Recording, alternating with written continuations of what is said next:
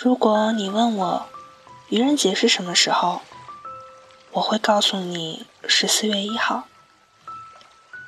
如果你问我四月一号是什么日子，那我一定会对你说是樱木花道的生日。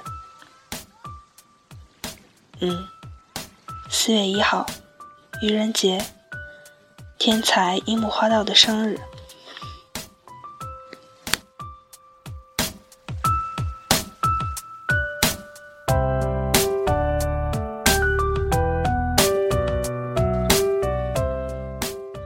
篮球飞人不是我看的第一套漫画，但樱木花道是我爱上的第一个漫画角色。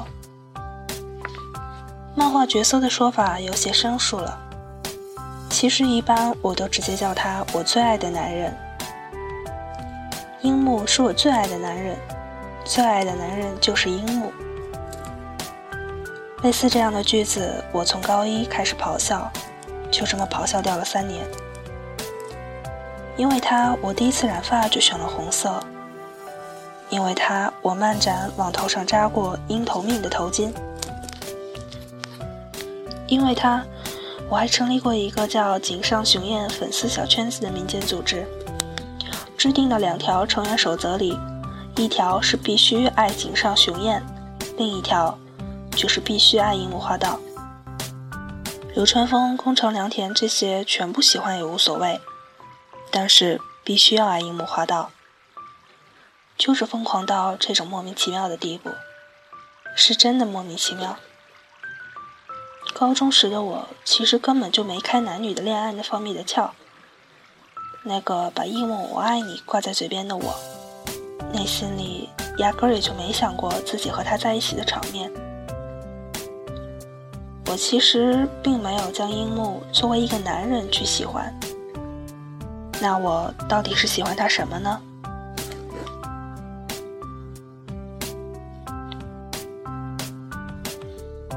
据说有一种心理上的问题叫盲目自卑。得了这种病的小朋友，他们只能看到别人的强大和自己的弱小。不论做什么、说什么，都会下意识的去怀疑：我这样是不是错了？别人是不是觉得我错了？他们活得战战兢兢，如履薄冰，因为无法相信自己而变得谁也不敢相信。和这些小朋友相反，还有另一些小朋友，他们天生就不知道“错”这个字怎么写。说他们迟钝也好，他们眼里的自己永远就是世界上最棒的。别人未必差，但总之是强不过自己的。他们几乎盲目的相信着自己，自然也就不会有别人会不会讨厌自己啊的顾虑。相比之下，第一种小朋友显然活得要比第二种痛苦得多。但上帝是公平的，同样条件下的两种小朋友，第二种在现实里遭受的挫折，也必定要比第一种小朋友多得多。那么。第二种小朋友又要怎么办呢？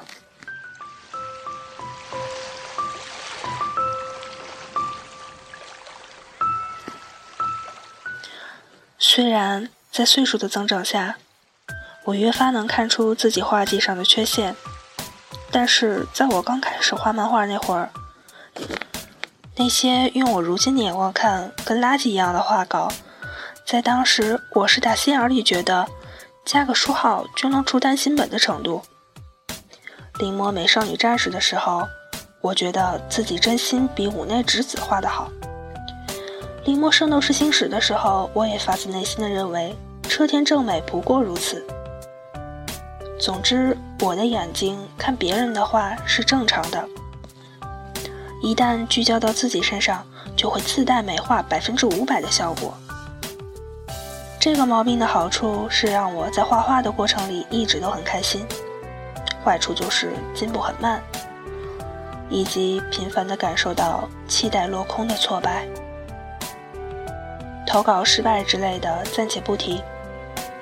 印象较为深刻的两次，一次是和朋友 A 讨论我的画工到底差到什么地步，开始只是随便聊聊，不知道为什么认真了起来，闹到最后，对方一口咬定我画的不好，永远不可能成功。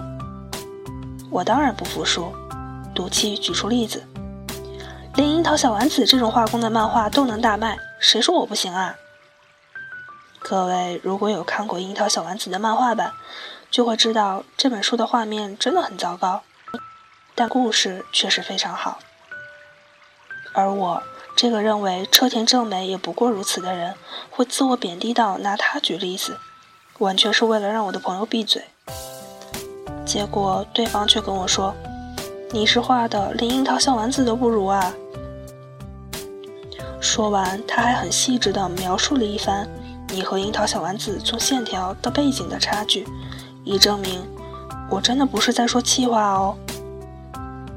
最后，当我发现他真的不是在说气话的时候，我哭了。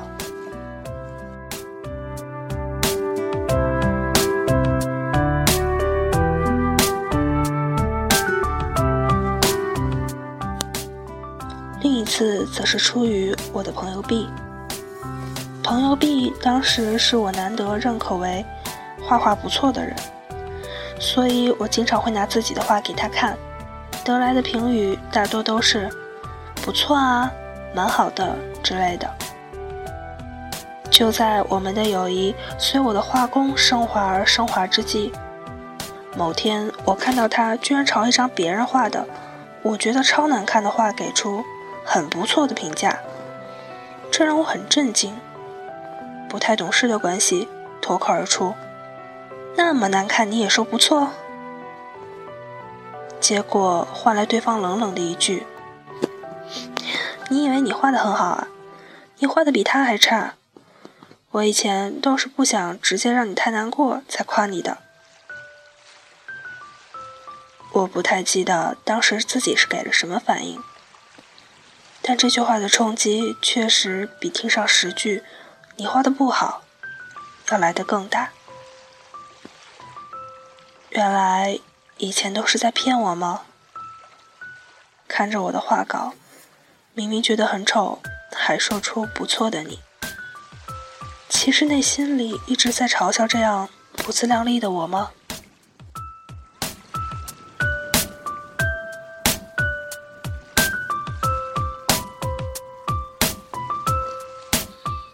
积累了这些经历后，我才终于有了自己真的画的很烂的意识。自我的存在价值需要透过别人的认可来实现，这很可笑，却又是必然的。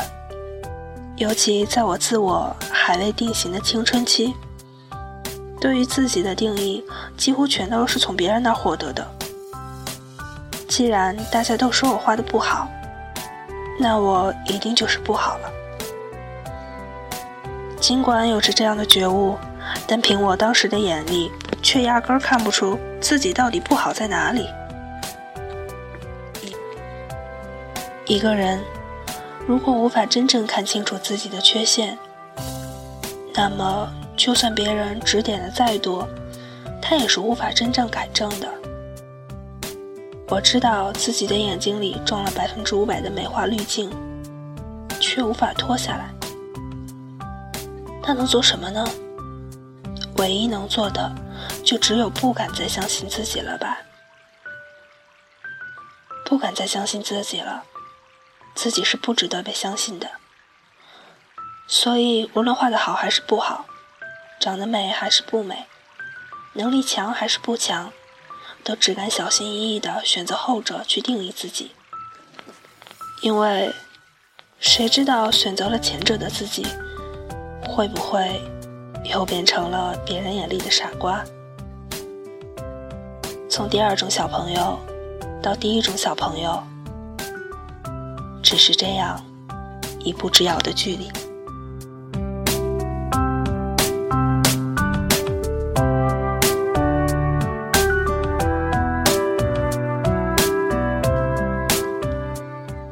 当一个人终于明白。他自己并不是宇宙最强、世界第一的时候，他也就迈出了长大的第一步。初三之后，我已经很少给别人看我的画了，即使给，多数也只抱着“其实画的很烂啦”的态度。只要一开始将自己摆在很低的位置，自然就不会有摔下来的一刻，说不定还能收获一些别人从高处施舍下来的表扬，或者说安慰。而这都是当时自卑又得不到认可的我所需要的东西。直到我遇见了樱木，这个一头红毛的家伙，明明表白了失败了五十次，却还敢在第五十一次对赤木晴子一见钟情。明明连最基本的篮球规律都不晓得。却好意思站在篮球场上高喊出“我是天才”。明明只是第一次参加比赛，却有胆子要求穿正选的十号球衣，真嚣张，太嚣张了！明明没有实力，还敢这么嚣张，简直比当年的我还要愚蠢上十倍。我几乎是迫不及待的。等着要看他变成第一种小朋友了，但是没有。这个嚣张的蠢材，蠢到了故事的最后一页，也依旧维持着他第二种小朋友的原貌。他就真的这么一直二到了最后。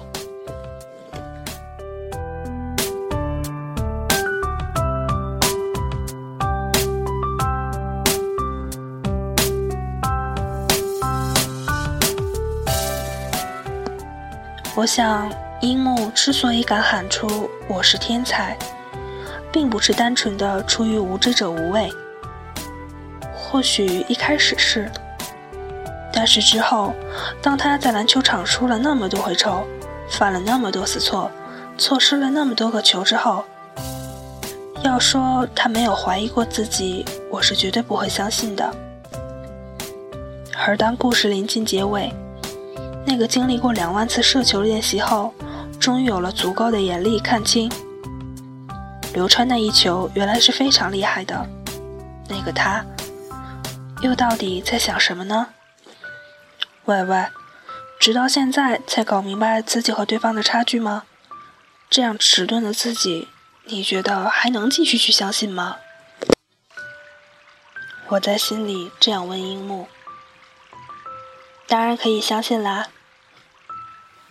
篮球飞人的最后一页，樱木用他那张意气风发的回眸和那句“因为我是天才嘛”，回答了我。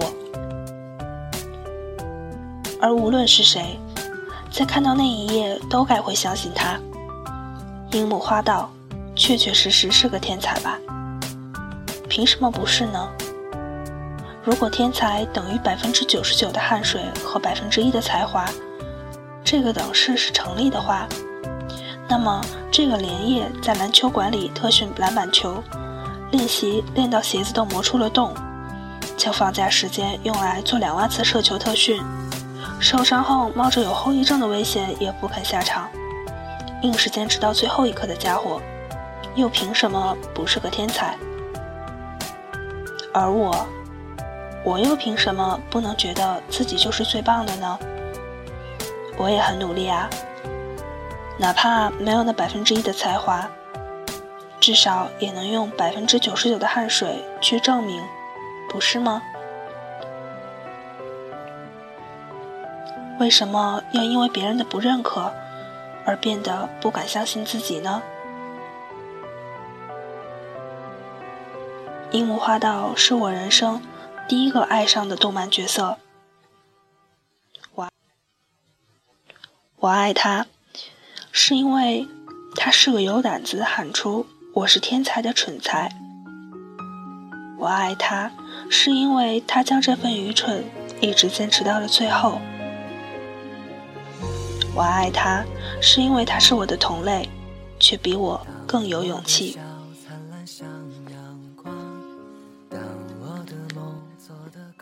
井上雄彦将樱木花道的生日定在四月一号，这真是个了不起的设定，因为这样愚人节在我眼里才会从无聊的整蛊节目，变成了真正意义上值得欢呼的节日。而我，也很高兴能被选来书写这个节日。这里是 FM 八四零六二六，我是兔子。希望我们每个人都能在心里有一个坚持愚蠢的樱木花道。晚安。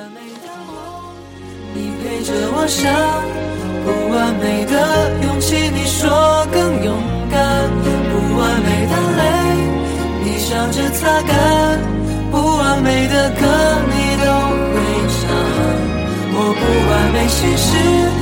全放在心上，这不完美的我，你总当作宝贝。你给我的爱也许不完美，但却最美。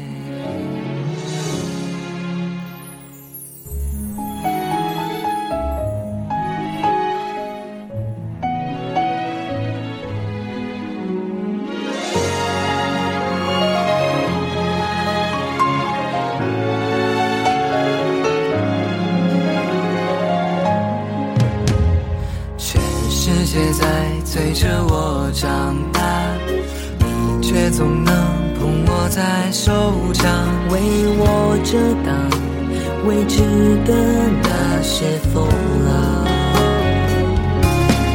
当我努力做个完美的小孩，满足所有人的期待，你却不讲你的愿望。怕增添我肩上